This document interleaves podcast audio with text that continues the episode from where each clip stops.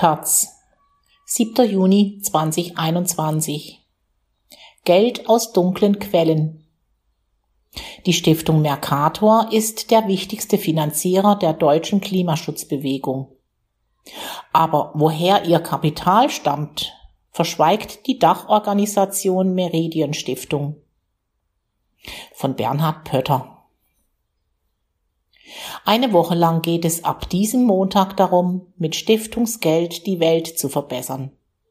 Beim digitalen Deutschen Stiftungstag 2021 tauscht sich die Szene von Mäzenen und Managerinnen vom 7. bis zum 11. Juni virtuell unter dem Motto Gemeinsam Zusammenhalt gestalten über Engagement und Geldanlagen aus. Eine Debatte zur Klimapolitik darf nicht fehlen.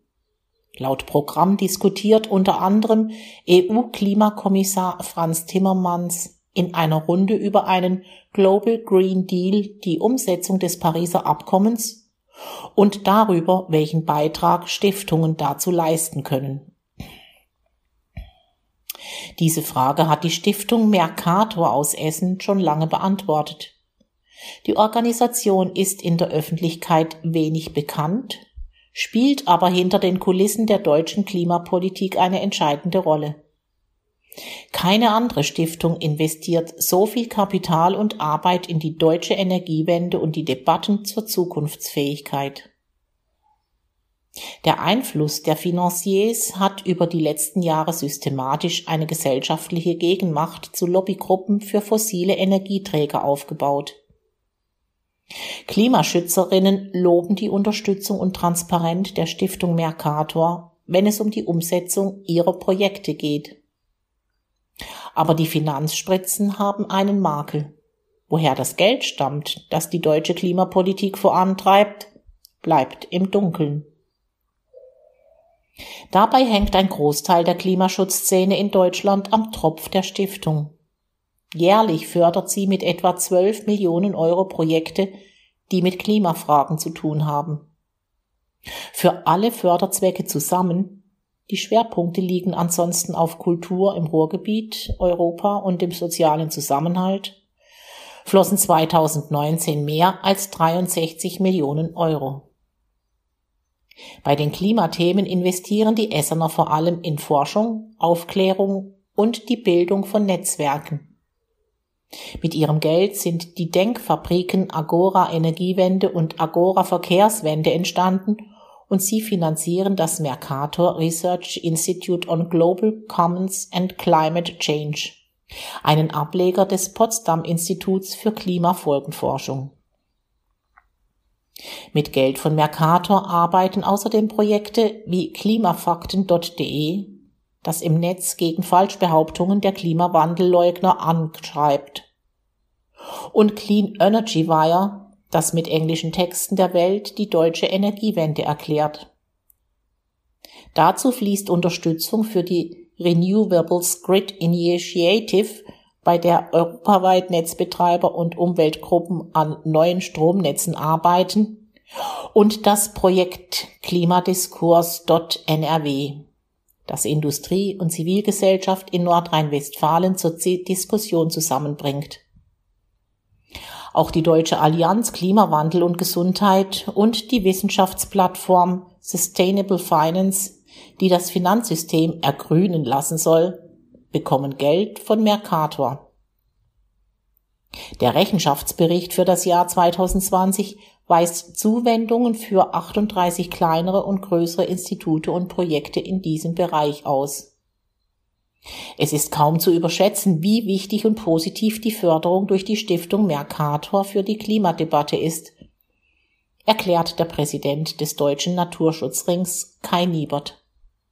Anders als bei Mitteln aus dem Bundesministerium für Bildung und Forschung oder der Deutschen Forschungsgemeinschaft habe Mercator explizit einen politischen Ansatz, der vorsehe, die Zivilgesellschaft als wichtigen Akteur zu unterstützen. Sie wollen durch ihre Unterstützung gesellschaftlichen Mehrwert generieren und arbeiten mit der Zivilgesellschaft daran, wie eine Transformation zur Klimaneutralität aussehen kann. Das ist wirklich relevant. erklärt Niebert. Und anders als die eher unpolitischen Stiftungen, die sich in Deutschland sonst um Umweltschutz bemühen, setzt Mercator bewusst auf eine eher US-amerikanisch geprägte Philosophie, die Gesellschaft zu verändern. Wir wollen durch fundierte Analyse und undogmatische Gesprächsrunden über ideologische und politische Grenzen hinweg Veränderungen anstoßen, sagt Lars Grotewold, der den Bereich Klimaschutz bei der Stiftung leitet, im Gespräch mit der Taz. Unser Vorteil als Stiftung, wir sind unabhängig vom Markt oder von Parteien, so der Mercator Manager. Wenn wir einladen, haben wir keine versteckte Agenda, wie sie Akteure aus Politik oder Wirtschaft unterstellt wird. Und wir sind klar in unseren Zielen und transparent. Kaum transparent ist Deutschlands wichtigster Finanzierer von zivilgesellschaftlichem Klimaschutz allerdings in eigenen Dingen. Woher kommt das grüne Kapital, mit dem die Stiftung Mercator die Trommel für die Klimaneutralität rührt? 2020 hatte sie einen Haushalt von 112 Millionen Euro. Das Geld für Projekte bekommt sie aber von ihrer Dachorganisation, der Meridian Stiftung. Die sitzt in Essen gleich um die Ecke. So offen die Stiftung Mercator ist, wenn es um das Verwenden ihrer Gelder für Projekte geht, so verschlossen zeigt sich ihre Muttergesellschaft bei journalistischen Anfragen nach der Herkunft des Geldes. In der Meridian Stiftung hat die Essener Kaufmannsfamilie Schmidt einen Teil ihres Geldes angelegt. Das wurde im Großhandel verdient mit der Metro Group.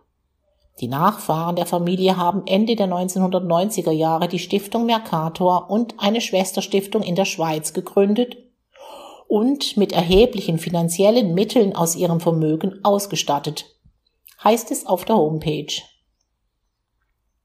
Ein neunköpfiger Beirat überwacht die Arbeit des Vorstands, der die Werte Weltoffenheit, Respekt und Toleranz fördern soll.